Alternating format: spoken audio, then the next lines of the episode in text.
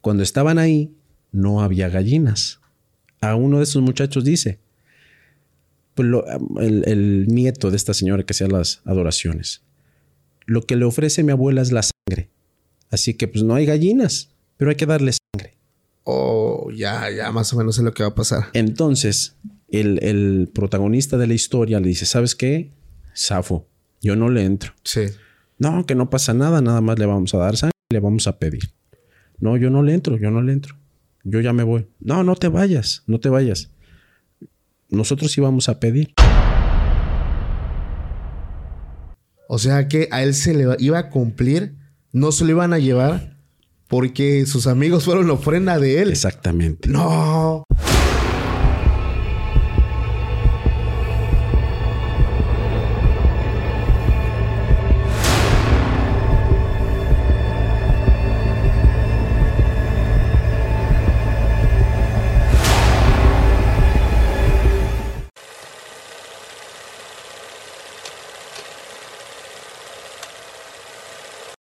Hola, ¿qué tal amigos? Sean bienvenidos a un capítulo más de Podcast Extra Anormal. Mi nombre es Paco y estoy muy feliz de estar nuevamente aquí con todos ustedes. Hoy estoy contento porque estoy con alguien que hace poco estuvo conmigo. Bueno, yo digo hace poco, al tiempo que estamos grabando eso, pero seguramente cuando lo vean ya pasaron como dos meses. Este, está conmigo Nazaret. ¿Cómo estás, hermano? Muy bien, Paco. Muchas gracias nuevamente por esta invitación. Contento de estar aquí en Querétaro. Oye, hermano, a las personas les encantó tus historias. Estuvieron buenísimas, hermano. ¿Te diste cuenta, verdad? Eh, claro, pues sí, sí me di cuenta por ahí que hubo unos muy buenos comentarios. Y pues aquí estamos de nuevo para seguir compartiendo. para seguir compartiendo historias con ustedes. Oye, hermanito, antes de empezar, eh, aprovechemos estos primeros momentos que inicia el capítulo. Por si alguien es la primera vez que te ubica, que te ve, tus redes sociales, hermano. Sí, a mí me pueden encontrar en YouTube como Entre las Voces de lo Desconocido, eh, Crónicas de Terror entre las Voces de lo Desconocido y Relatos de Terror al Caer la Noche. Y en Facebook nos pueden encontrar como Relatos EBD, entre las voces de lo desconocido. Ok, hermano, muchísimas gracias. Vamos a empezar con, con esta noche de terror. Siempre digo noche, pero luego grabamos de día. Aquí también queremos lanzar un saludo a, nuestro amigo Vado que nos aquí facilitó el espacio, eh, hasta nos ambientizó bien chido por acá con todo y ofrendas. Los ingenieros. Los ingenieros, los ingenieros. Exactamente. Gracias a, a los que nos están apoyando, familia. Y también quiero decirles que antes de empezar, si no estás suscrito al canal, te invito a que te suscribas, actives las notificaciones para que el algoritmo pues de esta preciosa plataforma que es YouTube, pues siga recomendando pues más el contenido aquí de, de, su servilleta. Entonces familia, vamos a empezar, estoy muy contento. También quiero que recuerdes que las redes sociales de mi invitado siempre están en la descripción del video para que vayas, conozcas su trabajo, porque en ese caso, bueno, Nazaret también es creador de contenido eh, hace unos relatos buenísimos. Digo, ahorita ya lo van a ver ustedes. Pero la verdad es que también tiene muy buen contenido en su canal. Entonces ya sabes que por acá abajo están sus redes. Y vamos a empezar con esta noche, amigo. Muy bien. Ya tenía rato que no te veía. Este, la última vez nos vimos en Ciudad de México y estamos en Querétaro. Y cuéntame, ¿qué ha sido de ti, amigo? Pues por aquí hemos estado trabajando después de esa presentación que, que dimos en ese episodio. Este, pues creando contenido de terror, como siempre, aquí como ustedes, ¿verdad? Sí, sí, sí. Sí, no sé, no sé qué, qué tan preparados estén para escuchar terror. Oh. Pero les tengo unas historias que están buenísimas. Buenísimas. Vamos a arrancar, hermano. Vamos a arrancar porque yo soy fan no solo de contar, sino de escuchar, De escuchar. historias. Exactamente. Claro. Mira, te voy a contar una historia que enviaron directamente desde Texas. Unas personas que emigraron hace unos años. Ok. La persona que me envió esta historia dice que sus padres son originarios de Apatzingán, Michoacán. Estas personas, cuando emigraron, todavía no tenían a sus hijos. Cuando llegaron a Texas, eh, pues poco a poco, con el trabajo arduo, pues se fueron haciendo de sus cosas. Entre esas cosas estuvieron algunas tierras, ganado, y pues el que era el jefe de familia se dedicaba exclusivamente al cuidado de ganado, de caballos, de todo tipo de animales de rancho, y poco a poco esta persona se fue haciendo de animalitos, de tierras, de su casa. Y después de todo esto, pues se hizo eh, ciudadano americano. Ok, le fue muy bien. Cumplió el sueño, ¿no? Pues prácticamente como muchos mexicanos. Claro, el sueño americano. Muchos latinoamericanos que, que se han ido a trabajar a los Estados Unidos, pues este fue el caso de un paisano nuestro. Cuando estaban por allá, pues ya tuvieron a sus hijos, que ellos sí fueron ciudadanos, estaban en Texas, si no mal recuerdo. Y este señor comenzó a hacerse de sus tierras y hizo sus propios ranchos. Ok. Cuando ya estaban viviendo en uno de estos ranchos, el protagonista de la historia me describe que eh, solamente participaba con su papá cada que podía en el cuidado de los animales, solamente los viernes y los sábados de que iban y que le daban cuidados a animales que estaban eh, cargados, que iban a tener sus becerros o que tenían que darles de comer a ciertos animales delicados, ellos iban y lo hacían exclusivamente eh, como a modo de, de, convivencia entre ellos, como padre, padre e hijo, siendo que el señor ya no tenía necesidad de hacerlo, porque ya era tan grande su empresa que pues ya tenía sus propios trabajadores. En una de estas, este muchacho se fue eh, con su padre a arreglar un cerco que habían cortado, que ellos no se daban, eh, ni siquiera sabían cómo lo habían cortado ni para qué, porque no le robaron absolutamente nada. Entonces eh, este señor le dice a su hijo, ¿sabes qué? Hoy, en lugar de ir a alimentar a los animales, vamos a ir a arreglar un cerco que nos cortaron. Y le dice a este muchacho, sí papá, vamos. Van, van a arreglar el cerco y se dan cuenta que se les olvidaron los guantes, los guantes de carnaza para poder manipular los, los alambres de púas. Sí.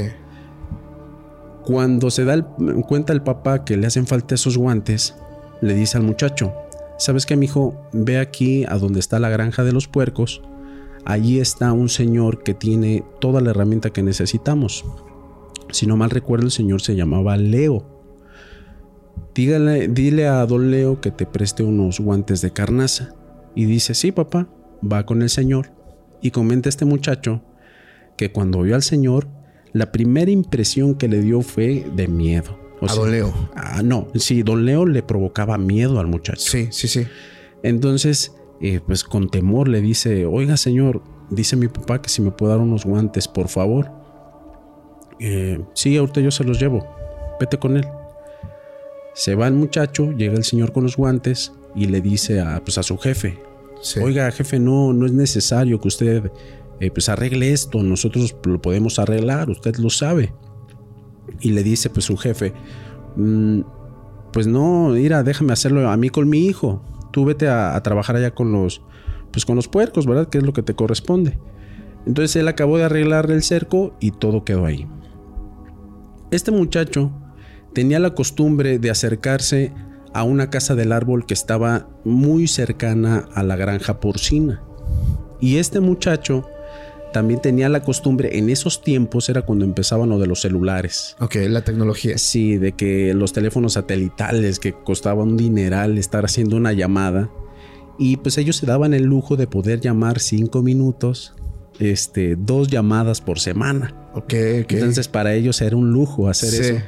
Entonces este muchacho se iba a la casa del árbol, y pues se ponía a jugar y hablarle a la abuela que vivía a escasos kilómetros. o sea, solamente para, para pues, sentirse, ¿verdad? Sí, para ocuparlo. Sí, porque pues era la novedad. Sí, sí, sí.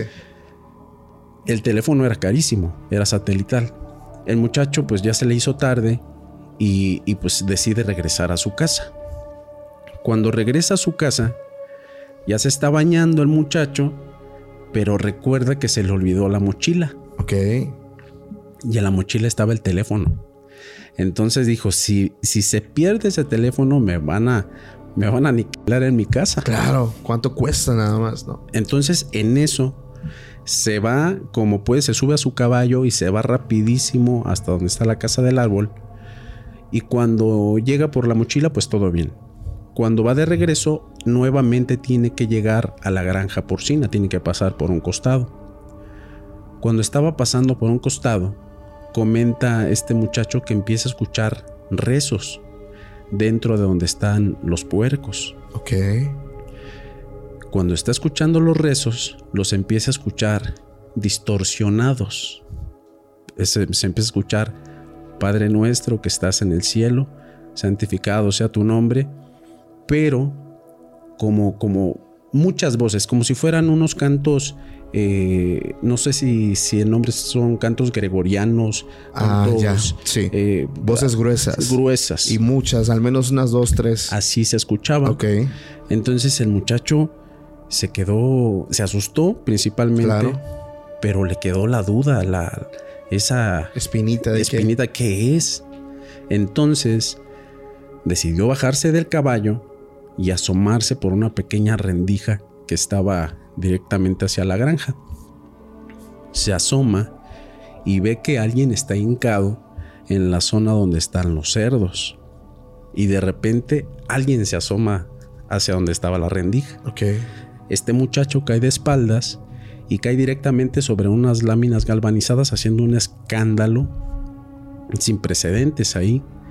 Cuando cayó, cuando cayó al piso, no quiso ni subirse al caballo.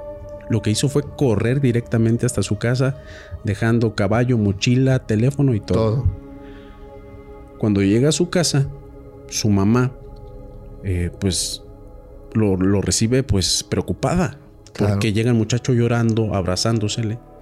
Y me comentó que, que duró prácticamente 20, 30 minutos sin poder articular palabra de tan atacado que estaba del susto que se dio. Cuando le explicó a su mamá qué era lo que sucedía, su mamá se había enojado, dijo, entonces, ¿qué está haciendo este señor? O sea, ¿qué cosas raras está Sí. haciendo? Cuando estaba platicando el muchacho, llega el señor a la casa, pero llega con el caballo y con la mochila. Oye, mi hijo, ¿estás bien? Le empieza a decir, y el muchacho asustado detrás de la mamá. Claro. Y la señora le dice, Señor, ¿me puede explicar qué es lo que pasó? Entonces el Señor le dice, es que mire señora, a mí me gusta rezar, a mí me gusta rezar, pero como me siento muy solo en esa pequeña casita, me pongo a rezar a un lado de donde están los cerdos. Entonces, como a nadie molesto ahí, pues se me hace un lugar adecuado. Entonces a la señora le pareció algo lógico, algo que puede ser aceptable. Claro. En ese mismo momento la señora jala al muchacho y le dice, pídele una disculpa porque lo interrumpiste cuando estaba rezando. Ok. Entonces el muchacho ahí respiró un poco y dijo, sí, sí, pues me suena razonable. Le pidió una disculpa a don Leo y todo quedó ahí. Al tiempo, la experiencia sí le quedó marcada al muchacho. Ellos tenían la buena, la buena costumbre de, de reunirse entre familias y él estaba muy, muy pegado a sus primos. Entonces, cada cierto tiempo hacían eh, un campamento cerca de la casa del árbol. Y cuando este muchachito le platicó a los primos, ¿sabes qué? Me pasó esto en la granja de los cerdos. Él pensaba que iban a decir los muchachos, ¿sabes qué? Yo no me paro ahí. Claro. Pero no, hicieron todo lo contrario los muchachillos. Fueron. Dijeron, ¿sabes qué? Tenemos que ir ya. Y este muchacho, Ya. no, ¿sabes qué? Yo no. Ah, dale, mira, vamos, hay que acampar, no pasa nada. Un clásico, ¿no? Sí, si pasa algo, vamos a estar acompañados. Sí, sí, sí. Entonces de alguna forma lo convencieron. Y ya cuando estaban en esa noche que iban a acampar, pues este muchacho como que le entró el miedo nuevamente, ¿sabes qué? No, yo no voy, vayan ustedes. Yo aquí me quedo en la casa, pero si quieren ustedes acampen, llévense todo lo que necesiten. La mamá del muchacho escuchó y le dice, a ver, así que le habló fuerte, a ver mi cabrón, usted los invitó, vaya con ellos. Ya no les puede decir que no. Entonces el muchacho pues no le quedó de otra más que ir. Sí. Fueron, como pasaban a un lado de la granja porcina, este señor don Leo estaba justo afuera de la casa tapando con unas tablas en, en esta casa, como, como tratando de evitar que se vea hacia adentro. Sí. Y cuando iban pasando todos los muchachos, les, ha- les habla Don Leo a, a todos los muchachos. Vengan muchachos, van, ¿cómo están? ¿Qué van a hacer? No, vamos a acampar aquí en, el, en la casa del árbol. Ah, muy bien, llévense unos dulcecitos, este, aquí, aquí para que convivan ahí entre ustedes. Y los muchachos tomaron los dulces, las golosinas, y se fueron al campamento. En ese momento, ellos le dicen a este muchacho que- que había sido asustado en esa ocasión, que estaban decepcionados. No era lo que ellos esperaban. No era lo que ellos esperaban. Se sentían así como que lo imaginaban como un diablo Sí. a don Leo. Pero todo quedó ahí. Ellos pensaron que iba a ser una, una acampada normal, pero no lo fue. Llegaron, se instalaron, hicieron su fogata, quemaron algunos bombones, algunos, eh, algunas golosinas y todos se durmieron, con excepción de este muchacho y de su primo, que era el mayor. En eso que estaban acostados en el pasto y estaban viendo hacia el cielo, le comenta a su primo, ¿estás seguro de lo que escuchaste? Y este le dice, sí, estoy seguro de lo que escuché y estoy seguro de lo que vi y le dice, entonces vamos, hay que, hay que ver nosotros. Y este muchacho, es que Ira, ¿sabes que me da miedo? Me dice, ¿sabes que Sabes que conmigo estás seguro, no te va a pasar nada. El valiente del grupo. Inmediatamente. Y este pues le dio valor. Sí. Fueron. Los, los otros dos primos se habían quedado dormidos en este lugar. Y no los despertaron. Fueron al lugar y la rendija por la que había visto anteriormente este muchacho ya estaba cerrada con maderas. Ok. Rodearon toda la granja y en la parte superior de esta granja hay eh, una ventilación característica de, las bodegas, que son como unos hoyitos de ladrillo y era la única forma de ver hacia adentro. Ah, Se subieron a una pila de ladrillos para poder observar hacia adentro y cuando estaban observando hacia adentro, el único que se subió fue el primo de este muchacho. Se subió y estaba observando hacia adentro, duró casi media hora tratando de ver algo. Hubo un momento en el que este muchacho ya no escuchó que emitía ningún sonido su primo, el que estaba observando por estas ventilas. Cuando observó hacia arriba, vio que estaba tan asustado que estaba atorado en, las, en los ladrillos, o sea, súper agarrado. Y de repente también empieza a notar que le empiezan a caer gotas en sus manos. Estaba llorando el muchacho. Ok, el que estaba arriba viendo. El que estaba arriba viendo. De repente este muchacho volteó hacia un costado y vio la silueta de, de Don Leo a escasos 7 o 10 metros. Sí. Cuando sucedió esto, trató de jalar al primo de donde estaban las, los ladrillos pero no lo podía zafar. Hasta que de repente pues le ganó más el miedo, lo jaló fuertemente y se lo llevó arrastrando al primo. Hasta que se levantó este muchacho, le dio una patada precisamente para que lo soltara y se fueron corriendo hasta su casa. Se repitió la escena igual que la vez pasada cuando se había asustado este muchacho solo. Llegaron y directamente se la abrazaron a la señora. Cuando estaban ahí, pues la señora se alarmó, pero esta vez se alarmó de más. Ok. Pues, ¿qué pasó, mi hijo?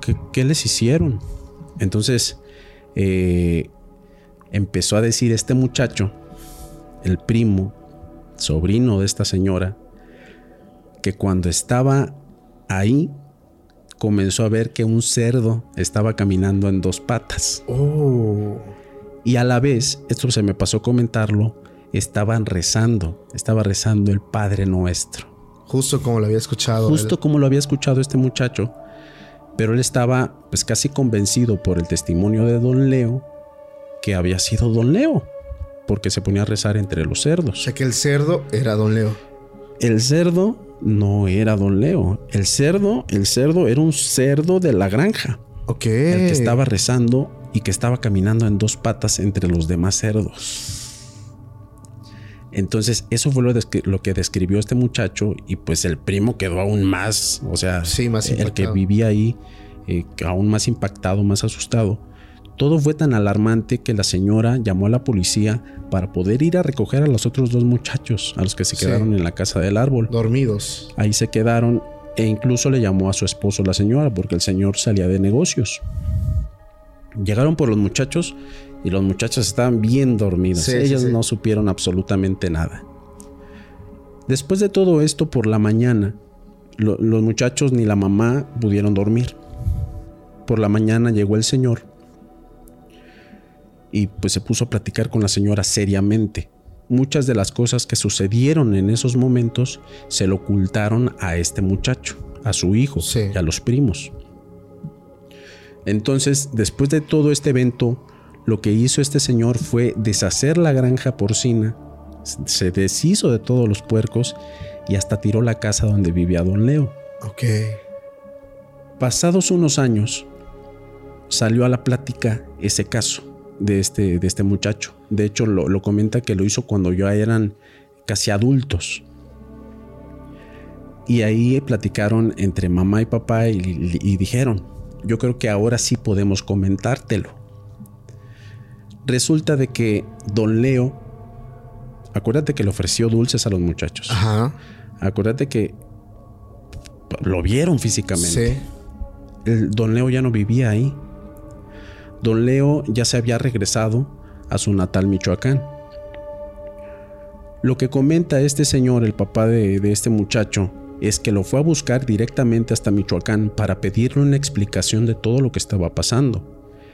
Entonces don Leo, muy afligido, le comenta a su ex jefe que él había sido partícipe de sectas satánicas, que desde que era muchacho hizo cosas atroces, cosas muy feas, incluidos sacrificios. Y pues que él, eh, incluida brujería si no mal recuerdo, pero eran cosas tan fuertes que no tenía forma de, pues de limpiarse. Incluso fue parte de un monasterio, de un seminario para intentar ser sacerdote y limpiarse de todas las energías negativas que tenía. Pero desafortunadamente por su familia, que sí estaba bien metida en la cuestión de sectas y adoración a Satanás, no pudo hacerlo. Okay. Entonces el Señor le dio la explicación de que a lo mejor lo que sucedió en esta granja es que una energía residual por parte de todas las cosas que él hacía se quedó ahí y fue lo que asustó a su muchacho. O sea, yo créeme que estaba yéndome por otro lado, porque también dentro de los temas populares, aunque dijiste más o menos la ubicación, en el norte casi no se habla acerca de los chamanes que cambian de forma, los famosos nahuales. Nahuales. En este caso fue la energía, la maldad pura, tomando posesión de, de un animal. Sí. Ok, oye, ¿y, ¿y qué te hace pensar ese relato? O sea, ¿tú crees que es posible? Digo, bíblicamente hay escritos de cómo cuando Jesús pues llegó a un lugar y estaba un hombre lleno de demonios y estos demonios fueron y poseyeron cerdos. ¿Tú Sí. piensas que esto puede pasar realmente? Yo creo que sí. Yo creo que sí. Tal vez no, no, no dimensiono hasta qué magnitud puede llegar a suceder. De hecho, a mí me vino a la mente con ese relato cuando me lo enviaron. Esta historia que contaba Jos- Josué Velázquez Ajá, de cuando lo estaba entrevistando Juan Ramón, sí, sí, sí. de que un cerdo estaba golpeando a su abuela. Sí, una entidad, ¿no? Una con forma de cerdo. Con forma de cerdo.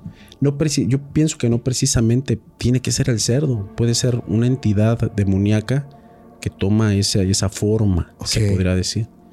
Pero yo creo que sí es algo posible. Sí, claro. De hecho, eh, justo lo que hablábamos hace unos días, también mientras grabábamos, es que estas entidades, una, bueno, hablando con personas que saben un poco más del tema, ellos dicen que un demonio no te puede poseer si tú no le das la autorización o si tú como que no, o sea, depende mucho de ti. Exactamente. ¿Sabes? Si tú vas por la vida eh, haciendo invocaciones, evocaciones, jugando cosas que no debes jugar sin saber, eh, pues obviamente hay una alta probabilidad de que suceda pues algo de esto. Una ¿no? desgracia. Una desgracia. Pero yo me puse a pensar, ¿y cómo es posible que un animal pueda quedar poseído? O sea, en quién, o sea, nosotros sería como nuestra culpa, ¿no? El buscarlo. Sí. Pero un animal No tiene conciencia no como tiene para con- hacerlo. Exacto, un animal se rige por, por ahora sí que mediamente instinto. Que es el Incluso en- estoy muy de acuerdo con eso que dices, que uno tiene el...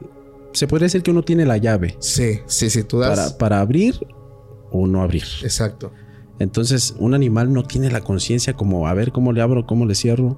exacto. El animal, digo que, que si nos vamos y, y hablamos en términos bíblicos de la religión judio-cristiana, que es el catolicismo, el cristianismo, pues vemos que dentro de este relato, que este pasaje de bíblico, pues los cerdos simplemente fueron, ahora sí como digo, digo, es que, bueno, ahí el contexto es diferente porque Sí. se topan con Jesús. Exacto. O sea, que Jesús, bueno, es la máxima representación. O sea, es, es Dios prácticamente. Entonces, pues ahí es, no, no puedo decir que es así de que el demonio diga, no, pues me meto ahí. O sea, ahí fue, ok, no nos eches, déjanos por lo menos O sea, tal vez porque en ese momento hubo la... Ahí está, hubo la autorización Sí, de él. de que entrara. Porque le, sí es cierto, ya recordé bien ese pasaje, cuando le dijo, déjanos por lo menos irnos a, a- a meternos allá donde está el corral de cerdos. Sí. Y hubo como que este permiso, esta autorización de hacerlo. Y lo hicieron. Justo, digo, recordando, recordé esta parte clave. Sí. Porque yo estaba buscando y ahorita mismo me, me autocontesté porque estaba recordando. Oye, pero ¿tú qué opinas de los nahuales? Digo, porque también tiene que ver más o menos eh, un fenómeno, pues no igual, pero hablamos de personas con habilidades sumamente diferentes. De los nahuales, fíjate, de eso no, no- no tengo mucho que decirte. Sin embargo, volvemos a los relatos donde hablaré de mi madre. Adelante, de hecho a la gente le encantó y, y hubo un comentario, varios comentarios Sí. que, que pusieron, lástima Nazaret, me hubiera encantado ir con tu mamá. Sí, de hecho, yo creo este, que mi madre sería con la que estarías hablando, no conmigo, te lo aseguro. No, de- de- no, sería genialísimo, Dios, si, si hubiera podido contigo y, y tu mamá. Yo soy Sí. de juntar gente. Sí, es que mi mamá, si- siendo sincero, mi madre era una persona muy normal. O sea, una, una mamá como cualquiera, de, Sí. de que nos daba nuestros cintarazos, de Claro. que nos daba nuestras correcciones, de que era muy amorosa. Pero en cuanto a ese tema, tenía muchísimo conocimiento. En cuanto a la cuestión de los, nahual- de los nahuales, déjame decirte que había una cuestión con ella. Ella era muy creyente de esta situación de los nahuales. Aunque creía que realmente existía. Totalmente, totalmente creía que existían. Ah, se me pasó decirte paisana tuya de Salina Cruz, Oaxaca. Ah, es de Oaxaca. De Oaxaca. Uh, Entonces o sea, trae- tra- traía totalmente esa, esas, esas creencias que están bien puestas en, Sí, en no, esta o sea, de Oaxaca sur. es fuertísimo y de, y de ahí viene pues también la, la generación de esta que fue la que curaba con hongo, se me está yendo su nombre, eh, María Sabina. Sí, Sí, sí, sí. sí. Entonces mi madre, pues totalmente muy, este, pues muy tradicional en, en- en algunos aspectos. Pero en cuestión de las curaciones, de, estos tipos de trabajos que realizaba, como lo que comentábamos en el capítulo en el que participábamos anteriormente, en el que hacía curaciones con animales, Sí. Que si no lo han visto, vayan a verlo. Está buenísimo, eh, está Capítulo buenísimo. 123, si no mal recuerdo, ¿verdad? No, ahorita te lo confirmo, hermano, porque Sí. la verdad es que. Bueno, por ahí búsquenlo. Eh, mi madre tenía una forma, pues como de ponerlos en cuarentena un tanto particular. 123. 123, no se lo pierdan. Eh, por ahí ella hacía un tipo de cuarentena cuando curaba a una persona, como por ejemplo, ahí te va.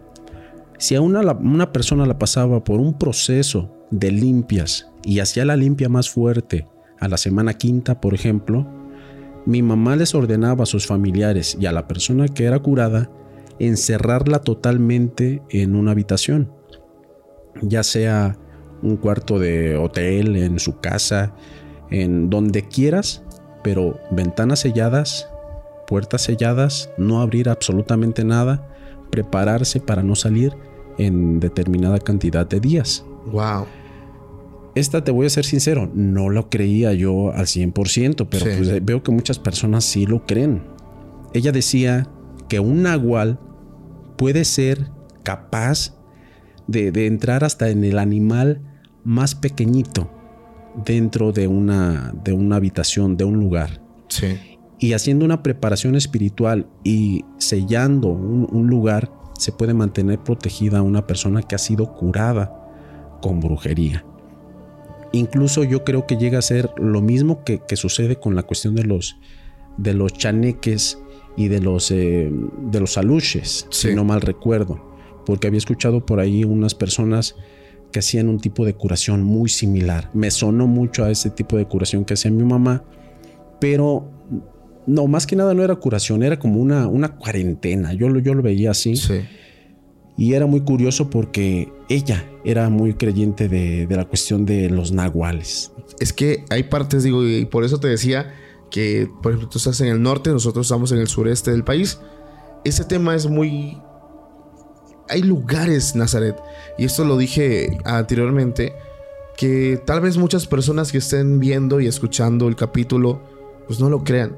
Pero si se van a zonas, regiones ya muy alejadas de la civilización, a ya poblados bastante allá entre las montañas, entre los cerros, y platican con personas se darán cuenta la seriedad que ellos le dan al tema de los nahuales. O sea, y nahuales y brujas. Las brujas que, chupan niños, que chupan eh, sangre. Eh, o sea, acá nosotros lo vemos tal vez como historias, como leyenda. Las personas que lo escuchan lo ven como entretenimiento. Pero de verdad, si en algún momento de su vida tienen la oportunidad de visitar partes del sureste del país, hablar con, personas, jefes de tribus, con personas sabias, con chamanes, eh, guardianes de, determinadas zonas, se van a dar cuenta que ellos no están jugando cuando te hablan de esto. O sea, no juegan, no bromean, son personas muy serias y que si tú les pides pruebas, te las van a dar. O sea, ellos tienen pruebas, eh, hay, hay como que esta rivalidad entre chamanes buenos y chamanes malos, malos, perdón. Y esto lo mencionaba mucho Antonio Zamudio, los llamados diableros, que son los que llegan a, tener este cambio físico, ¿no? Y como tú dices, eh, sí suena un poco, pues fantasioso, ¿no? Como una persona de un metro setenta puede terminar convertido en un ratón, un roedor. Y es que hay personas que, como tú lo dices y como tu mamá lo pensaba, sí lo creen. Y justamente lo hablábamos, que hay personas que ya nacen pues con esta magia en la sangre que es heredada de, generación en generación y están aquellos que tienen que alcanzar este nivel de conocimiento, este desbloqueo y revelación de misterios, pero tienen que dar algo a cambio, no es sencillo. Hay, hay muchas historias que tienen relación con el tema de los nahuales, pero algo que también yo me di cuenta cuando empiezo a estudiar el fenómeno es que existe en todo el mundo, pero lo conocen de forma diferente. Sí, de hecho lo mencionan con a lo mejor con otros nombres o a lo mejor exactamente o a lo mejor ni siquiera los conocemos porque están en otras lenguas. Exacto. Es, es, un misterio bastante, pero a mí me encanta mucho hablar de nahuales. ¿A ti no, te han llegado relatos de nahuales? Fíjate que relatos de nahuales como tal no me han llegado muchos, porque la mayor parte de mis seguidores son de la parte centro-norte. Ya, ya, ya. Allá ¿qué es lo que se mueve? ¿Qué es lo, ahora sí que los relatos que se basan para enviártelos allá? ¿Cuál es el fenómeno? El fenómeno que más, que más mencionan acá no, es como tal fenómeno, pero pues, habla mucho sobre adoración a la Santa Muerte. Ah, sí, sí, me decías la brujería, ¿no? Y la brujería y algunos también sobre adoraciones satánicas o sectas satánicas. Ah, ok, así están que, fuertes las... Que muchos este, mencionan pues que hay distintas facciones de, de la iglesia satánica donde algunos son muy radicales, que son los que hacen sacrificios y todas estas cosas, pero algunos que no, que tienen vidas muy normales y que pues tienen una vida como cualquier otra persona. Ok. Pero, pero bueno, mira, para entregarte una, una historia que pueda interesarles aquí al auditorio, te voy a platicar una historia que es para mí muy impactante en cuestión de pactos. Yo creo que un pacto muy mal manejado. Aparte porque pues, fue hecho por personas muy poco maduras y pues muy poco pensantes. Ok. Por no decir otras palabras. Ah. Sí, sí, por no decir otras palabras porque terminó en algunas muertes. Esta historia me la enviaron directamente, si no mal recuerdo, desde Ciudad de México. Esta historia la desarrollaron tres muchachos.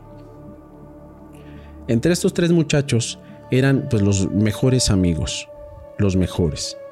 Para todos lados juntos, iban a la misma preparatoria, iban a los mismos equipos de fútbol, eh, tenían los mismos gustos, se dormían en de la casa de uno y después en la de otro, o sea, inseparables. Ya estaban en la última etapa de la preparatoria. Estos muchachos eran muy, pero muy populares en su escuela porque me comentaba el que envió en la historia un protagonista, ah, no, no me recuerdo el, nombre del protagonista, pero es un médico. Ok.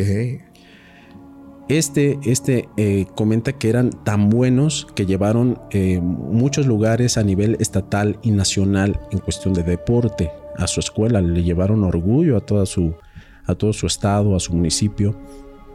Entonces todo el mundo los veía como alguien admirable. Sí.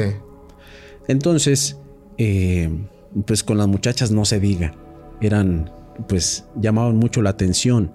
Entre uno de estos muchachos, uno de ellos quería andar con una chica que, pues la describe como una muchacha muy bonita, muy atractiva, Pero esta nunca, nunca le hizo caso a este muchachillo.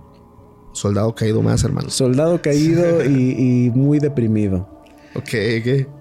Cuando estaba sucediendo esto, esto estaba llegando a tal grado que este muchacho sí se estaba deprimiendo al grado de que estaba deteriorando la amistad con los muchachos, con Ya. los otros dos.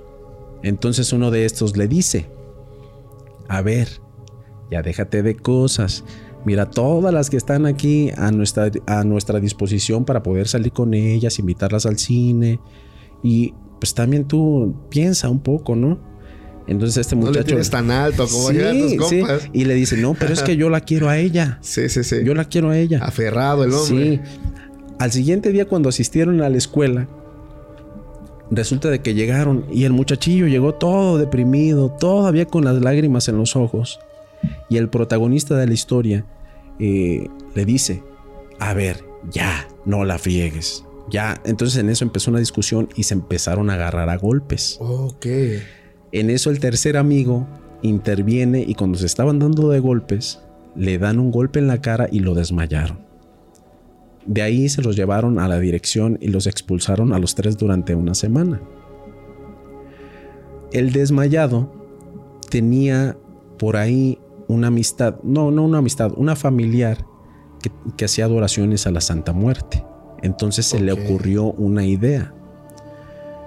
Les habla a los dos muchachos, ¿saben qué muchachos? Nos vemos en tal parque para hablar.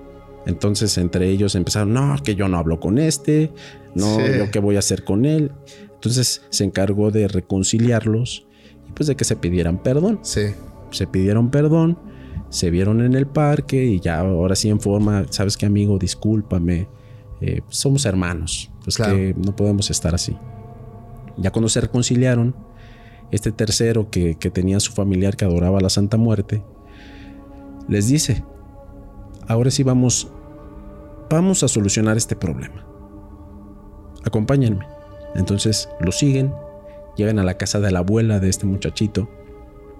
Cuando se pasan, todas las paredes de la casa estaban totalmente obscuras, como una casa a la que no han limpiado por años, pero estaba totalmente llena de velas. Ok. Cuando llegan y se pasan a la parte que se podría decir era la sala, estaba una imagen muy, muy grande de la Santa Muerte que describe el protagonista. Olía prácticamente a putrefacción esta imagen porque estaba totalmente llena de sangre seca. Cuando llegan y ven esa imagen totalmente rodeada de velas y solamente sobre una silla, pues el protagonista le dice, oye, ¿qué es esto? Y ya le, le empieza a es- a explicar este muchacho. Mira, mi abuela es de Catemaco. Uf. Ella es adoradora de la Santa Muerte. Ella como trabaja es que llegan y le piden favores a la Santa Muerte y ella les da permiso a las personas para que hagan sus pedidos a la Santa. Te voy a decir cómo lo hacen. Según en, en la parte de hasta atrás, en un corral, tenían muchas gallinas. Agarraban a las gallinas y les daban cuello ahí a un lado de, de la imagen de la Santa y la sangre la ponían arriba de la, de la imagen de la Santa Muerte. Y en ese mismo momento pedían el favor que querían eh, que se cumpliera. O sea, era la ofrenda, básicamente. Era una ofrenda. Sí. Exactamente. Y tú la captaste a la primera. Cuando estaban ahí, no había gallinas. A uno de esos muchachos dice, lo- el, el nieto de esta señora que hacía las adoraciones, lo que le ofrece mi abuela es la sangre. Así que pues no hay gallinas, pero hay que darle sangre. Oh, ya, ya, más o menos sé lo que va a pasar. Entonces, el, el protagonista de la historia le dice, ¿sabes qué? Safo, yo no le entro. Sí. No, que no pasa nada, nada más le vamos a dar sangre, le vamos a pedir. No, yo no le entro, yo no le entro. Yo ya me voy. No, no te vayas, no te vayas. Nosotros sí vamos a pedir. Entonces el enamorado dice, oye, pero tú por qué vas a pedir si, si el que necesita soy yo? Claro. Entonces dice, es que yo también quiero algo. Entonces ahí precisamente tenían un, un, este, un objeto con filo Sí. con el que se hacían los cortes y se cortó el primero. quiero creer que estaba estilizado o estaba. Estaba usado. Ah. Estaba usado. Ya. Entonces em, se corta y cuando pues ya tiene la sangre, le empieza a correr sobre la imagen y le dice este muchacho, di lo que quieres. No recuerdo el nombre de la muchacha, pero, pero dice, quiero que esta mujer se enamore de mí. Quiero que me vea como el hombre de su vida. Quiero que se quede conmigo. Ya. Entonces después de esto, pues ya se cubre su, su mano, se limpia la sangre y después pasa el nieto de la adoradora de la Santa Muerte. Cuando pasa, hace el corte y dice, quiero ser de los mejores futbolistas de este país. Es lo que él pidió. Wow. Quiero ser eh, futbolista profesional. Y le da la sangre. Y el otro, pues el doctor, se quedó hasta la parte de atrás sin hacer absolutamente nada. Ok, ok. Al mismo tiempo llegó la abuela del muchacho y es, haciendo un escándalo, ¿eh? Muchachos, ¿qué están haciendo? Los cachó. Los cachó en el lugar. Todos corrieron, pero nada más agarró al, al nieto, al nieto de, de, pues, la señora. Sí, fue, fue el último en. Sí, y se fueron y ya no supieron qué pasó, no se hablaron por teléfono, no nada. Al día siguiente se presentaron a la escuela y cuando llegaron, pues vieron que llegó su amigo como si nada. Oye, ¿qué pasó con tu abuela? Nada. No pasó nada. Pero te dijo algo. No, no me dijo nada. Qué Bueno, raro. Qué raro. Se presentaron a su entrenamiento de fútbol Sí. y resulta de que ya vieron algo raro. La muchacha estaba viéndolos jugar fútbol, cosa que nunca pasaba. Ya entendí. Entonces, esta muchacha, cuando terminó el entrenamiento, se acercó a este muchacho, Al que pidió ser futbolista. al que pidió, no, al otro, Ah, ya, ya, ya. al que pidió que ella fuera su Sí, novia. sí, sí, sí. Entonces, la muchacha lo citó en un parque que creo que se llama el Parque de los Venados o algo así. Ajá. Y pues se quedaron así, ¿qué pasó? Sí. Después que te batió. Sí, Sí. de repente. Y por ahí, después de un tiempo, se concretó que esta muchacha llegó a ser su novia. Ok. Con el muchacho que pidió ser futbolista, curiosamente en el, en el equipo que ellos jugaban eh, de una unidad deportiva, ellos habían sido campeones de, de forma consecutiva durante varios años desde que eran muchachos. Entonces a ese equipo ya lo tenían en la mira Sí. algunos visores de algunos equipos. Y uno de estos equipos, mm, no recuerdo si es el Santos, se había agarrado a este muchacho que había pedido ser futbolista Wow. y se lo llevaron a las fuerzas básicas de ese equipo. Total que salieron de la escuela. Salieron de la escuela y todo normal. Cuando fue la graduación de la escuela, se juntaron los tres muchachos, se iban a despedir porque cada quien iba a tomar su lugar, obviamente en sus escuelas. Sí. Entonces, los que hicieron el pedido, que dieron su sangre, empezó uno de ellos a decir, ¿sabes qué? Últimamente no he dormido bien. Y les, les empieza a decir que han visto espectros de la muerte en sueños, en sueños los que la han visto, que no duermen bien, pero solamente eh, veían que se iba acercando más y más y más, pero que no hacía nada pero hacía el intento de, aga- de agarrarlos, de tocarlos. En ese momento, pues los tres estaban muy asustados, porque incluido el que no dio la sangre, eh, también estaba viendo esas visiones, Pues es que eh, dicen que hay un dicho, ¿no? Tanto peca, como el que mata a la vaca. mata la vaca, como el que le levanta la pata. ¿verdad? Pues él estaba ahí, ¿no? Él estaba ahí. Sí. El final no, ni te lo imaginas. Ok, ok. Fíjate, después de que se despidieron, que Sí. estaban muy asustados por esto que estaban viendo ellos, uno de estos muchachos fallece. El que fallece es el que iba a ser futbolista. Resulta de que se iba a ir, según a lo que describe este, esta persona que me envió la historia, al equipo de sus amores, que eran las Chivas del Guadalajara. Uh. Este muchacho lo habían reclutado para irse a las fuerzas, a las mismas fuerzas básicas de- del Chivas. Ya había sido aceptado. Y cuando iba en camino, en carretera, en la autopista, se volcó y se mató. Entonces, eh, Reclamó el primero. ahí se fue el primero. Sí. Cuando fue el funeral, obviamente fueron sus amigos. Ya parece, esos tiempos ya había pasado algo, algo de tiempo de, no recuerdo si un año o dos años, pero ahí se fue el primero. Se reunieron entre los dos restantes y empiezan a platicar, oye, ¿te ha pasado algo? ¿Sabes qué? Sí. He visto al espectro de cerca, pero, pero ya no es en sueños.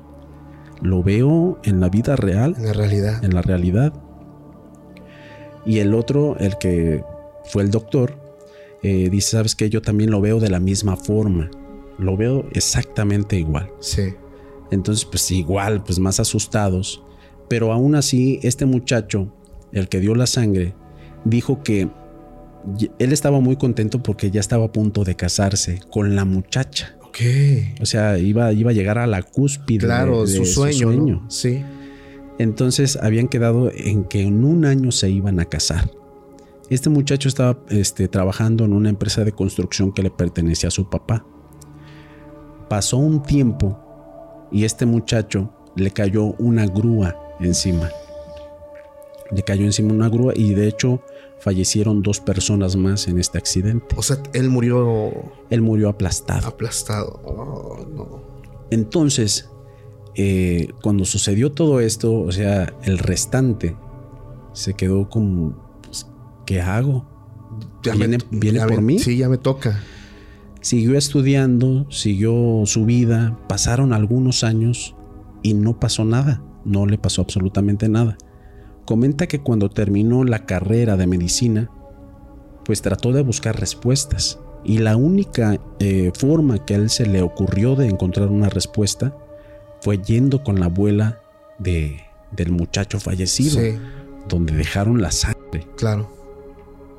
Cuando llegó ahí con la señora, pues la señora lo, lo miró con, pues a lo mejor con coraje y con tristeza. Sí. Porque pues le recordó a su nieto que falleció pero lo, reconoció inmediatamente y le dice, ¿sabes qué, mi hijo? Pásate, pásate. Se pasa y le dice, ¿tú qué le pediste? Y él dice, no señora, yo no le pedí nada, yo no le di mi sangre. Claro. Y le dice la señora, yo no te dije que si le diste tu sangre, ¿qué le pediste? Ah, ya. Y, y este muchacho le dice, pues yo le pedí ser doctor. Me dice, a ver, mi hijo, la señora se lo dijo llorando. Ustedes hicieron las cosas de forma inconsciente. Ni siquiera preguntaron, ni siquiera, ni siquiera se pusieron a ver los riesgos de lo que estaban haciendo. Se aventaron. Yo, mi hijo, lo que hago no es dar, no es dar la sangre. Yo no doy la sangre, yo doy las vidas. Claro. Mis hijos, mi, mi nieto y el otro muchacho no dieron la sangre, dieron su vida para, para un pedido. Fueron ofrendas. Fueron las ofrendas de su pedido, porque él no dio la sangre. O sea que a él se le iba a cumplir, no se lo iban a llevar porque sus amigos fueron la ofrenda de él. Exactamente. No. Fue lo que sucedió. Fue lo que sucedió en ese caso. Y este muchacho pues comenzó a llorar a la par con la señora de que pues no se la creía de que lo que estaba sucediendo, que sus amigos, sus mejores amigos, fueron su ofrenda involuntaria. Entonces después de esto, esta persona, fíjate, lo, que se me hace muy eh, pues admirable, raro, es que esta persona es un profesionista en la actualidad. De hecho, me dio su nombre completo, nada más que no me acuerdo del nombre. ¿Él te envió el relato? Me envió el relato el doctor. Wow. y este doctor trabaja en el Hospital Juárez de la Ciudad de México.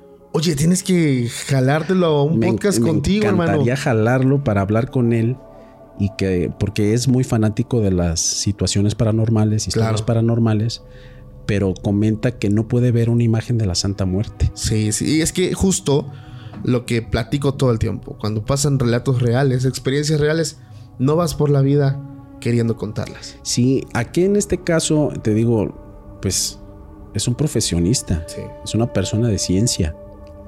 Entonces, ese tipo de personas es raro que te encuentres con una. Exacto. Que te cuente una historia de este tipo. Y sobre todo que quiera exponer su, su, ahora sí que su persona, su rostro. Mira, te voy a contar algo con nosotros. Hay un caso, vaya, similar y la gente va a saber de quién hablo. El Doc. lo mismo sucede. Pero esa persona sí le hago, ahora sí que el pedimento de hermano necesito. Es que él me manda sus historias y la gente ya se dio cuenta de la calidad de historias que tiene este canijo. Y yo sí le dije, hermano, ya la conté, pero tienen que escucharla.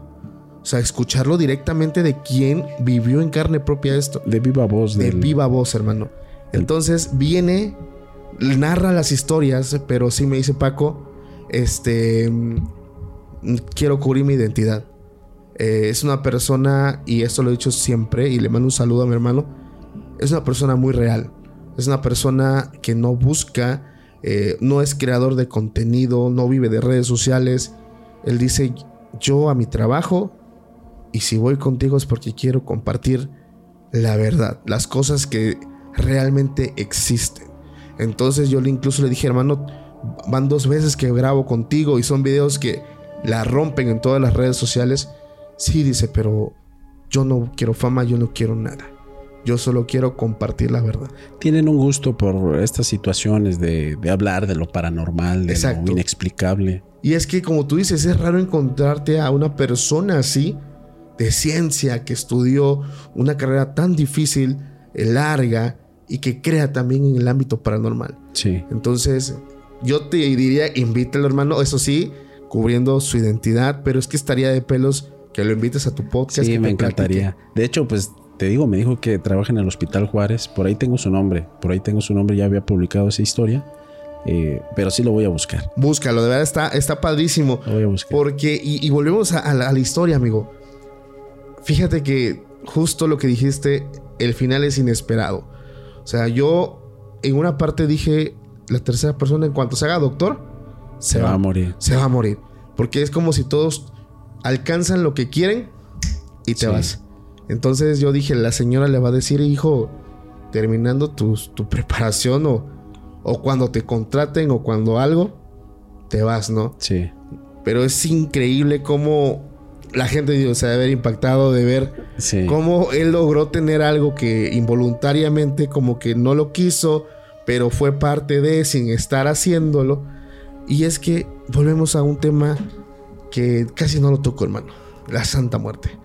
O la muerte para algunos. Es que no, no sé cómo decirlo porque... Es que ya lo habíamos dicho. El, nombre Santa, Santa, Santa Muerte es para que identifiquen la imagen tal cual como es. Que no es Santa, no es Santa.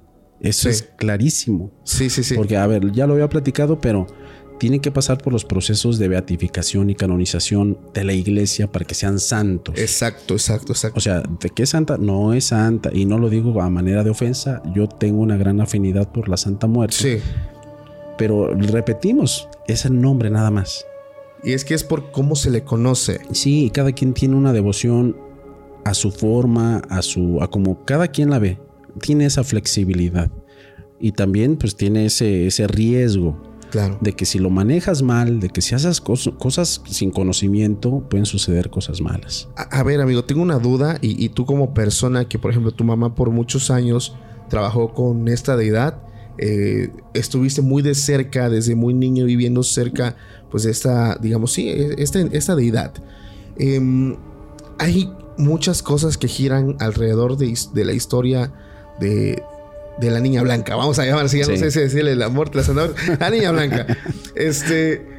Pero me he topado con varios comentarios. Obviamente, esta idea tiene pues, comentarios negativos y comentarios positivos. Sí.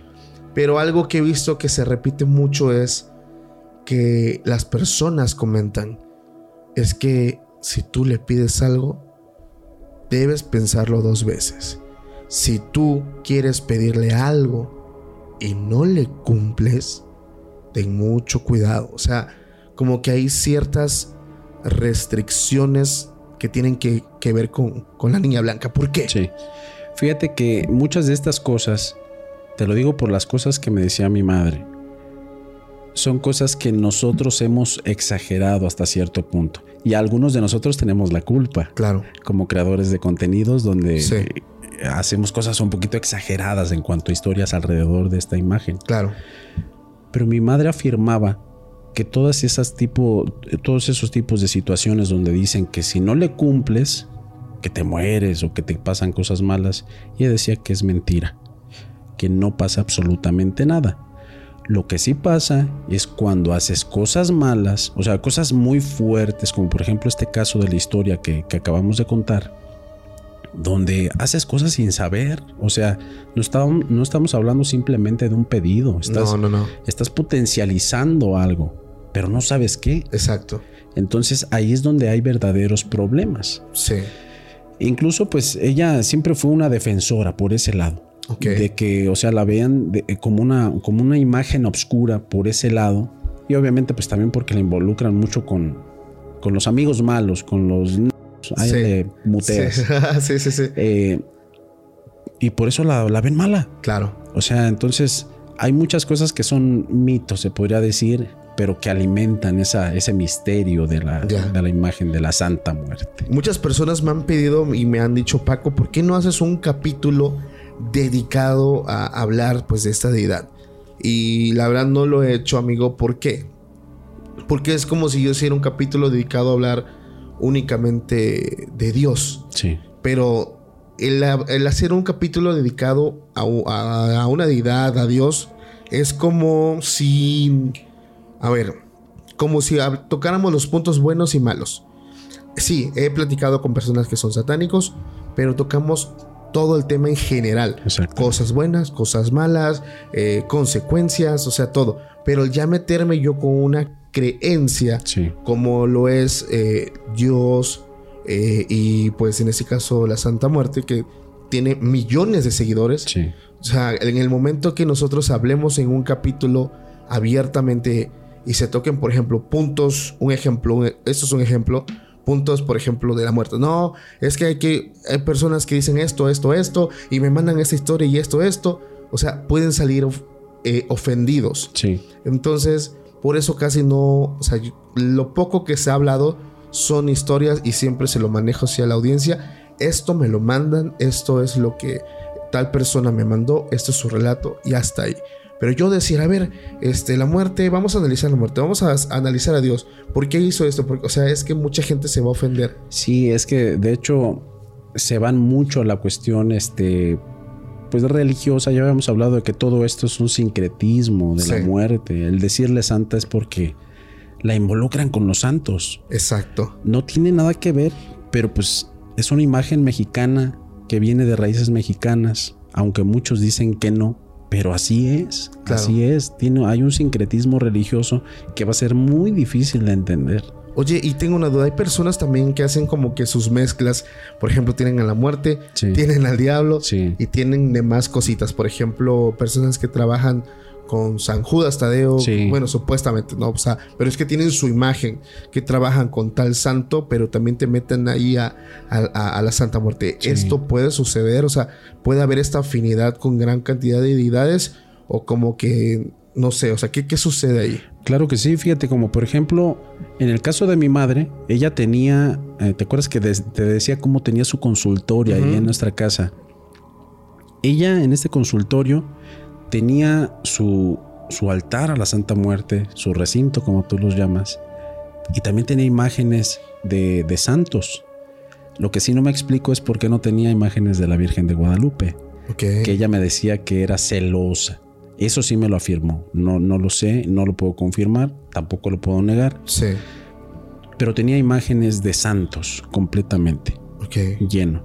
Entonces, es lo mismo que hablábamos de los sincretismos. O Sí. sea, todo se mezcla. Todo. Todo. todo, se mezcla. Algunas personas no, no mezclan algunas cosas, como por ejemplo, hace poco tiempo estaba hablando con un con una persona que me encontré por ahí que decía ser santero o que pedía favores a algunas deidades eh, de pues de los que practican la santería. Yo le empecé a hablar un poco sobre la Santa Muerte.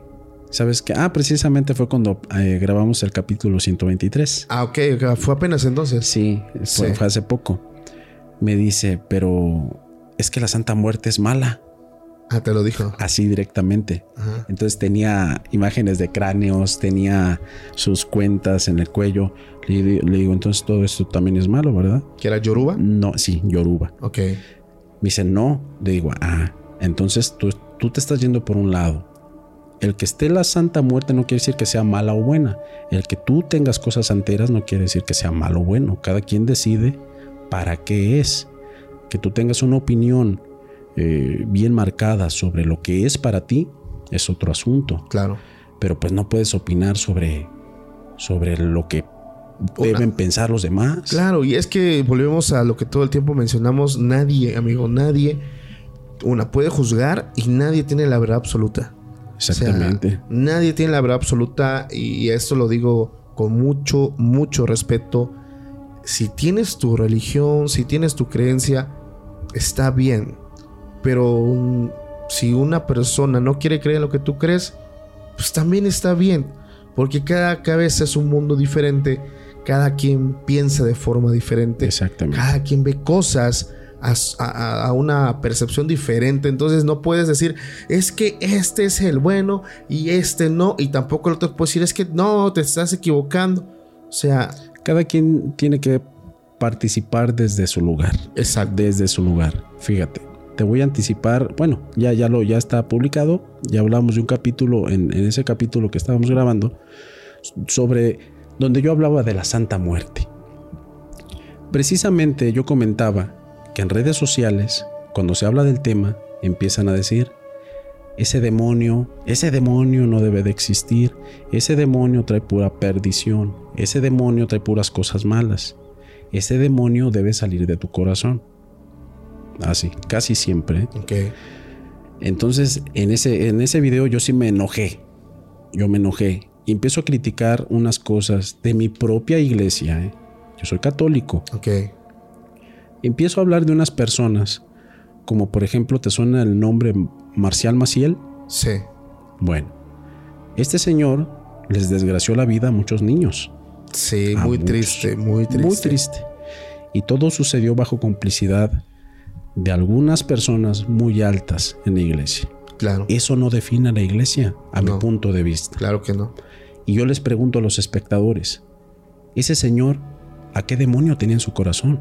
Claro. ¿Era católico? ¿Era católico? Era un gran aportador a la iglesia católica. Sí. ¿Eso hace mal a la iglesia católica? Por supuesto que no. Y eso sucede con, con, cualquier, con cualquier cosa que quieras ver.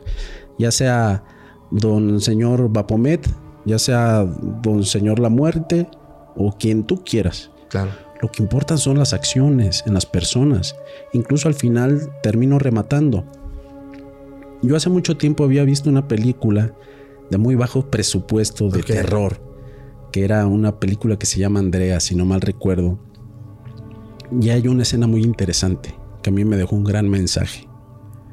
En esta escena hay una persona que va camino a, una, a un pueblito a hacer unas investigaciones paranormales, si no mal recuerdo y este señor eh, se para a un lado de la carretera, le dice al chofer, párate para, para comprar unas aguas de coco. Se paran, compran las aguas de coco, se la toma y ve a unos niños pues muy necesitados. Se acerca a ellos y les empieza a dar dinero. Se sube al taxi nuevamente y el, el conductor del taxi muy contento lo mira y le dice, estas cosas son las que Dios ve. Estas cosas son las que él realmente valora. Exacto. Entonces este señor le dice, ¿y usted cómo cree, cómo sabe que Dios existe? Y dice, ¿a, poco no cree en Dios? Y este señor le, le revira y le dice, si creo en Dios, eso no importa. Lo que importa es el bien que podemos hacer a los demás. Exacto. Entonces a mí me quedó ese mensaje. Este conductor veía mediante las acciones de, esta, de, este, de este, este pasajero que era ateo, veía a Dios reflejado en sus acciones.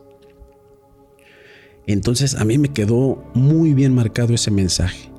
¿Por qué no actuar mediante, mediante esa filosofía de, de, de enfocarnos en lo bueno, claro. en las buenas acciones, en no inmediatamente meter a una deidad, a alguien que esté por enfrente de ti para justificarte en acciones. Claro, y es que, amigo, también bíblicamente hay instrucciones, y, perdón que lo mencione, pues es que eh, estamos tocando el tema, pero la, la Biblia también comenta que cuando tú haces algo, por ejemplo, y es muy explícito cuando lo dice, en esta parte dice, si tú hiciste algo por el, por la viuda, por el enfermo, por el forastero, lo estás haciendo con Dios.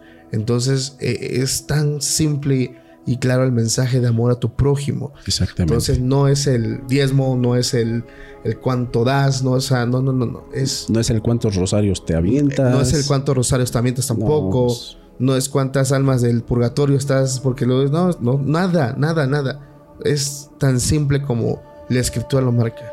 Viene de acá. Exactamente. Y es lo que es el mensaje principal, ¿no? El amar a tu prójimo como a ti mismo. ¿Por qué? Pues somos hermanos. Así es. Entonces, eh, casi.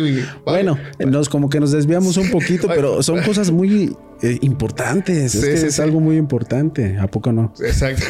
Oye, no, pues de rato tremenda prédica me estoy aventando. pero hoy no, Nazaret es que siempre son así cuando digo, cuando tengo un invitado que la verdad hacemos un clic bien chido, siempre terminamos este, partiendo acá y terminamos por allá. Una vez grabé con mi amigo, el, narrador, que no, pues vamos a hablar de qué chingos íbamos a hablar aquella vez, no me acuerdo. Lo terminamos hablando, no, hablamos, íbamos a hablar de brujas, terminamos hablando de aliens, de Dragon Ball Z, de Super Saiyan. es que así sucede cuando realmente la plática va fluyendo. Nos vamos básicamente metiendo, metiendo, metiendo en la plática. Hermano, algo con lo que te quieras despedir ya en esta noche para darle fin a este capítulo. ¿Quieres que te cuente otra historia interesante? Dale. Muy bien. Quiero que me contestes tú una pregunta. Para ti, ¿quién fue el diablo? Para ¿Quién era bíblicamente quién era el diablo? El diablo era el ángel más hermoso de Dios. Era, tal vez no puedo decir el favorito, pero sí eh, alguien que era muy importante para Dios. Eh, un ser muy hermoso, lleno de luz, eh, representaba la, magnificencia de Dios. Exactamente. Eso eres el, bueno, Lucifer para mí. Por ahí había escuchado, no sé si sea cierto, no sé si esté mal o bien, que lo que el problema de él fue querer imitar como tal a Dios. Ah, sí, es lo que la historia cuenta, que él quiso ser como él, sentarse en el trono y, y, ser él, básicamente. Ok. Después de esta introducción, yo creo que él sí quería imitar muchas de sus cosas. ¿Quién dice que no pudo haber imitado las cosas buenas? Mm, okay, Puede haber sucedido. Y esta historia me la enviaron directamente desde el sur, no recuerdo si era de Campeche, okay. donde involucra al diablo.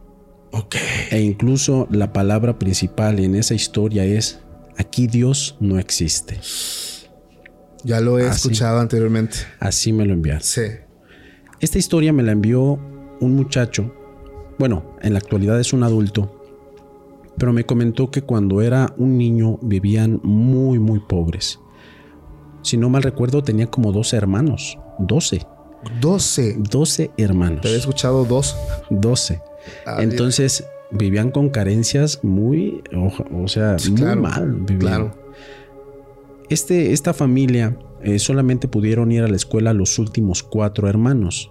Entre estos está el protagonista de la historia. Entre esta, esta necesidad que tenían de salir adelante, el padre de familia era, de hecho así eran los padres antes, los papás, muy orgulloso, no quería que absolutamente nadie le ayudara a mantener a su familia. Entonces no le permitía a su esposa trabajar. Ok. Aunque se estuvieran muriendo de hambre. No le permitía trabajar. Sí. Sí, sí. Entonces, cuando vieron esta necesidad, este muchacho le dice a su mamá siendo un niño, oye mamá, eh, ¿por qué no nos dejas trabajar a nosotros? Y dice, no, mijo, tu papá nos va a matar a todos. No pueden, no pueden trabajar. Ándale, mamá, mira, te vamos a aportar a la casa, vamos a ser discretos. Y pues la mamá llorando, mi hijo, es que no podemos. Ándale, mamá, déjame.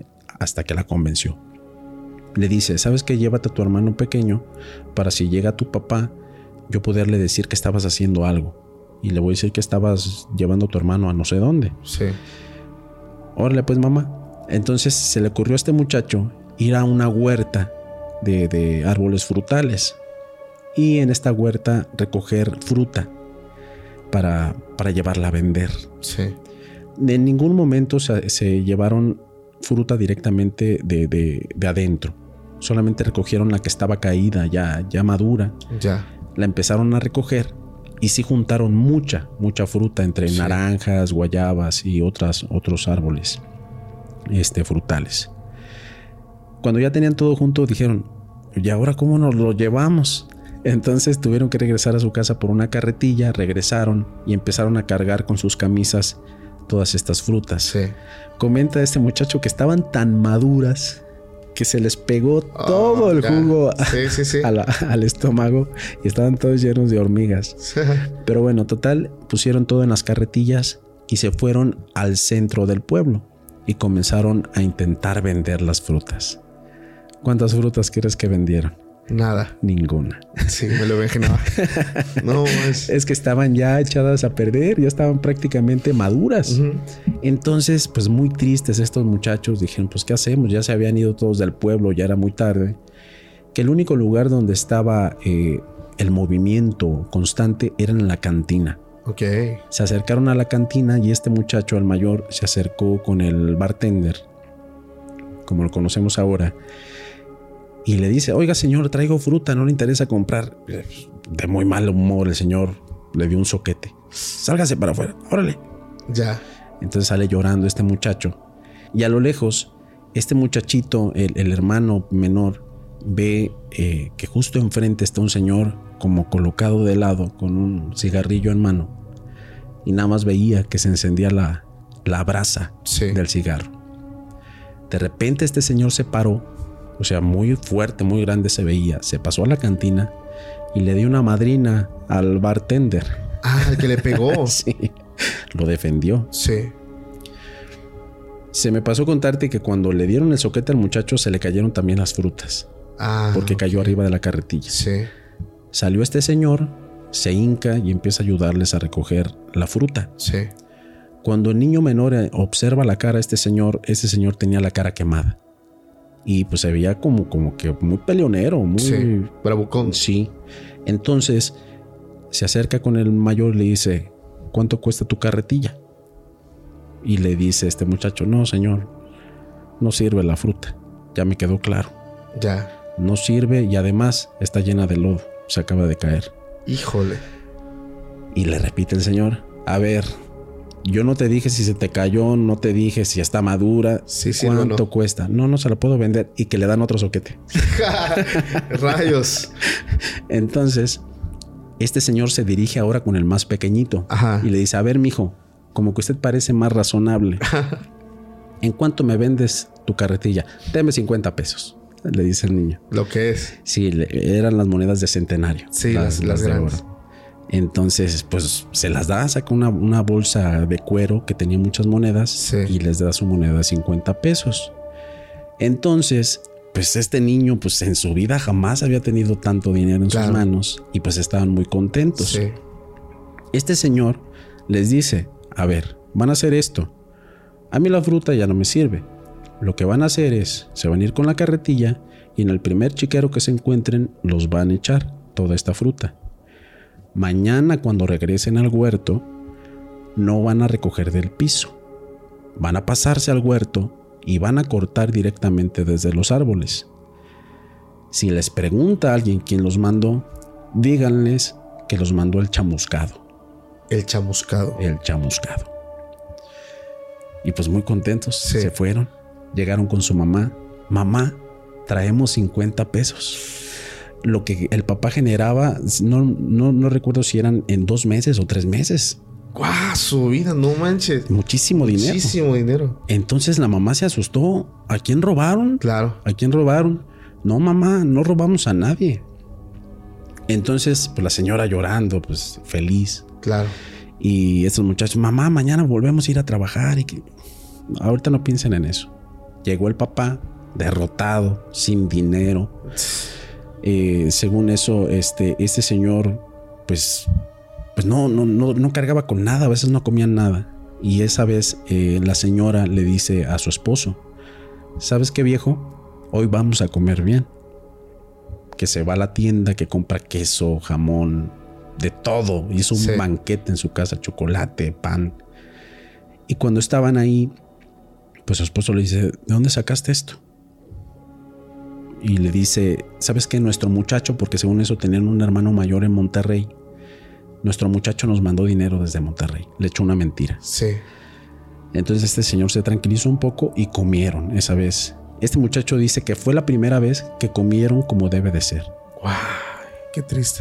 A la siguiente, al siguiente día, a la siguiente mañana, desayunaron también como reyes, así me lo mencionó. Se fueron a la escuela y estos dos muchachos no pensaban en otra cosa más que en ir a vender otra vez Ir a fruta. trabajar.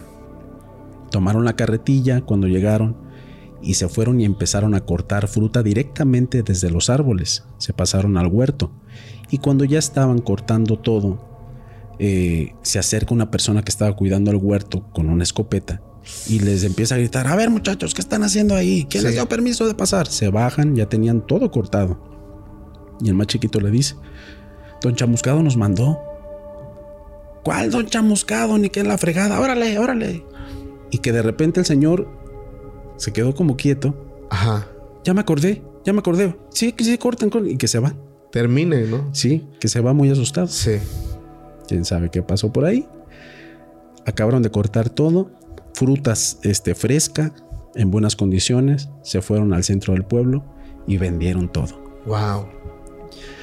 Cuando iban pasando por la cantina, el señor estaba sentado fuera de la cantina y solamente saludó al muchachito chiquito haciendo una, una Sí. reverencia con el sombrero. Llegaron a su casa y cuando llegaron a su casa se encontraron con la sorpresa de que estaba ahí su papá. Y les dieron una monda pero sabrosa Ah. a los dos muchachos. Cuando estaban ya los muchachos ahí, pues le dijeron, papá, es que pues, te queríamos ayudar. A mí no me tienen que ayudar, que ya les dije que no tienen que trabajar. Y pues el señor pues también llorando, o sea, porque sabía sus necesidades. Claro. Eh, se fue a tomar. Se fue a tomar. A gastarse lo poco que tiene. Y de hecho les quitó el dinero que habían ganado. ¿Qué, qué- qué historia tan más canónica?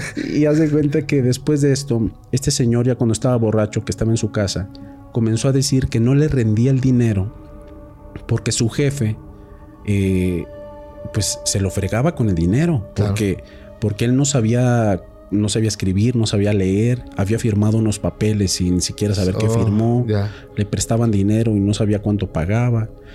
Entonces él decía, él describió, eso escucharon los muchachos, que él no tenía dinero por culpa de su jefe. Sí. Pasaron algunos días, ya no pudieron ir a vender eh, nada al, al pueblo. Y de repente eh, fue la mamá a comprar algunas cosas al centro del pueblo con el más pequeñito. Sí. Entonces este señor se encontraba fuera de la cantina.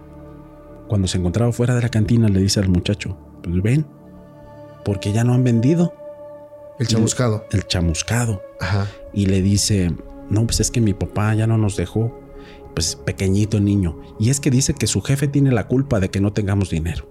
Hijo de. Así, así, empezó a soltar todo. Sí, sí, el clásico, ¿no? De los Sí. hermanitos chiquitos. Entonces, ah, sí, eso es lo que sucede. Ah, ya váyase con su mamá, córrele. Se fue con la mamá y todo bien.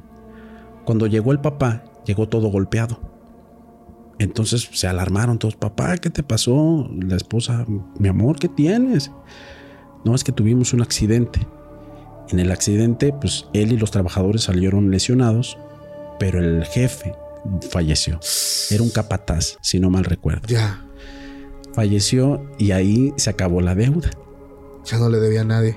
Ya no le debía a nadie e incluso él era como un encargado, no era su jefe directo. Ya. Entonces era un jefe pero como un capataz. Entonces a partir de ese momento ya le empezaron a pagar bien al señor, les Sí. empezó a ir un poco mejor. Cuando recibió su primer sueldo el señor, llegó a su casa y le dijo a su esposa, vieja, hoy me voy a ir a tomar, ¿está bien? Y le dice, mijo, vete y toma lo que quieras. Nada más, cuídate por favor. Claro. Se fue a la cantina, tomó, el señor estaba muy grande y ya no se podía mover, ya no lo podían mover hacia su casa. Entonces le avisaron a la señora, sabe que acá está su esposo, no se puede mover, está muy tomado. Fue, pero tuvo que ir con toda la bola de chilpayates atrás Ya, de ella. todos los niños. Entonces llegaron a la cantina, pero llegaron con una, con la carretilla, Sí. precisamente. Intentaron subirlo a la carretilla y la carretilla se quebró. Ya. De repente, don Chamuscado estaba enfrente de la cantina. Sí. Entonces les dice, si quieren yo les ayudo. El señor tenía su propio caballo.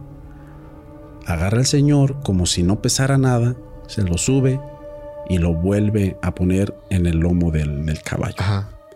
Entonces, pues la señora no tenía nada que decir, e incluso le provocó miedo.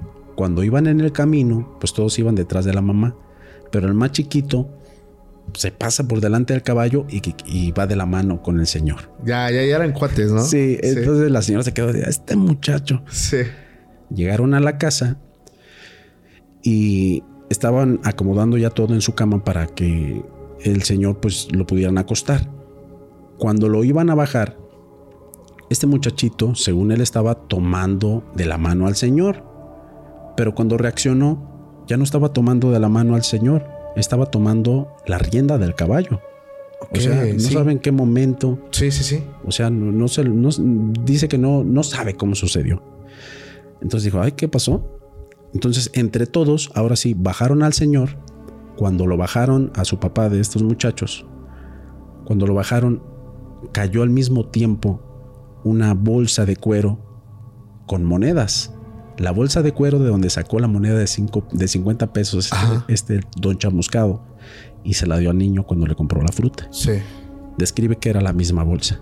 Se cayó y la recogió. Se pasaron con el señor, lo acostaron y cuando se asomaron por la, por la ventana, vieron que el señor ya estaba, pero estaba a lo lejos, don chamuscado. Y que ahora no se veía una sola brasa, se veían dos. Y decía que eran sus ojos.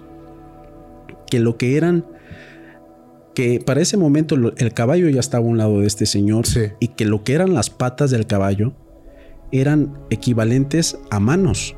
O sea, en vez de pezuñas, eran manos, pero como dobles. Ok. Con 10 dedos cada pata. Y que las patas de Don Chamuscado eran las patas del caballo así lo describe. Ajá. Entonces cuando vio eso el muchachito, ahí sí se asustó. Claro. Y dijo, esto es el diablo. Sí, sí, sí, lo primero que... Entonces, antes de que sucediera eso, tenía el, el, lo que es la bolsa de cuero en la mano, que hubo un momento en el que ya no la pudo sostener, que sentía que cada vez, como que la sentía más pesada. Total que cuando corrió, pues ya, eh, ya no vio por la ventana, pero cuando se volvieron a asomar ya no había nadie. Cuando pasó todo esto, la mamá de estos muchachos les dicen, oigan, ¿dónde conocieron a ese señor? No, pues de la cantina, es don chamuscado. Y le, dice la señora, sí, es el diablo. Es el diablo. Y el más grande dice, no, es don chamuscado. Y le dice, sí, por eso. ¿Saben por qué le dicen chamuco al diablo? Porque está chamuscado. Porque es el chamuscado. Ya. Es un nombre que se les dice en el sur de nuestro, de nuestro país. Ajá. Entonces que estos muchachos se quedaron como que era el diablo. Claro. Entonces que después de esto, con lo que tenían en la bolsa de, de cuero, fue suficiente para que pudieran hacer su casa en buenas condiciones, tener su papá su propio negocio y para que ellos pudieran estudiar en la escuela. Wow. El que mencionara la palabra aquí Dios no existe era porque el Señor, siempre que sucedían cosas malas, Él decía, aquí Dios no existe, para nosotros no existe. Como seña de su mala... De su mala, de su mala estrella, de su mala suerte. Su mala suerte, exacto. Entonces ese era su, su mantra, se podría decir. Ya. Aquí Dios no existe. Así lo decía. Entonces este Señor termina la, la historia diciéndome que no se, no se imagina él ¿Por qué le sucedió eso a su familia? Porque él está enterado de que cuando el diablo ofrece algo, es porque tú le estás dando algo. Claro. Pero que en este caso, él nunca les pidió nada a ellos. Entonces, no nos explica por qué. ¿Por qué le sucedió eso? Oye, tremenda historia, Nazaret. Y, y es que a veces digo, se generan muchos paradigmas y, muchos no sé, como conflicto, ¿sabes? Por el hecho de que es el diablo. No, pues. Es malo. No, ni hablamos, ¿no? Y, ojo, yo no digo tampoco que sea malo o que sea bueno, pero hay historias que impactan, amigo. Y lo que te decía al principio de la historia, si nos ponemos a verlo de ese modo, si el diablo quería imitar acciones de Dios, sí. ¿quién puede decir que el diablo no puede hacer una acción buena tratando de imitar a Dios? De hecho, ya, ya entendí para dónde iba tu, la pregunta inicial, ¿no? Ya la entendí y precisamente justo. Oye, no manches, tremendas historias te avientas, Nazaret. Están, están buenísimas. Tremendo, hermano. Yo sabía que esta segunda parte iba a ser así.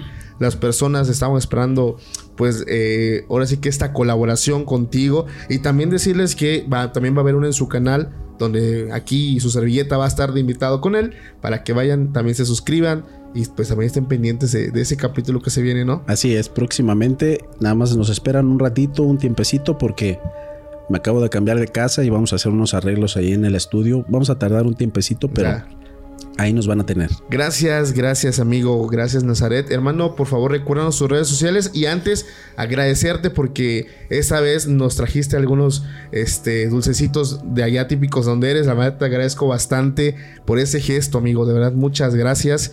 Este, ¿Puedes platicarnos qué son? Bueno, pues mira, estos dulces que te traje, bueno, que les traje, porque pues somos varios, ¿verdad? Este, les traje algunos dulces de Zamora, de Zamora, Michoacán. Cada vez que nos estemos viendo les voy a traer un pedacito de mi estado, van a ver. Ah, oh, gracias, amigo. En esta ocasión les traje algunas obleas, su cajeta, les traje este, algunos dulces de leche que son originarios de Zamora. Eh, pues cada que nos estemos viendo les voy a estar trayendo un detallito por ahí. No manches, amigo, de verdad, muchísimas gracias, te agradezco bastante. Amigo, antes de despedirnos, por favor, nuevamente tus redes sociales. Ah, sí, eh, por ahí nos pueden encontrar en YouTube entre las voces de lo desconocido Crónicas de terror entre las voces de lo desconocido, Relatos del terror al caer la noche y en Facebook y en Instagram nos pueden encontrar como Relatos de Terror EBD o entre las voces de lo desconocido. Perfecto, hermano. Te agradezco mucho, Nazaret. Gracias por haberte dado la vuelta, hermanito. Eh, siempre es un placer eh, grabar contigo, de verdad. Familia, también gracias a todos los que llegaron hasta el final y nos estamos viendo próximamente en un nuevo capítulo. Pásenla bonito. Hasta la próxima. Bye.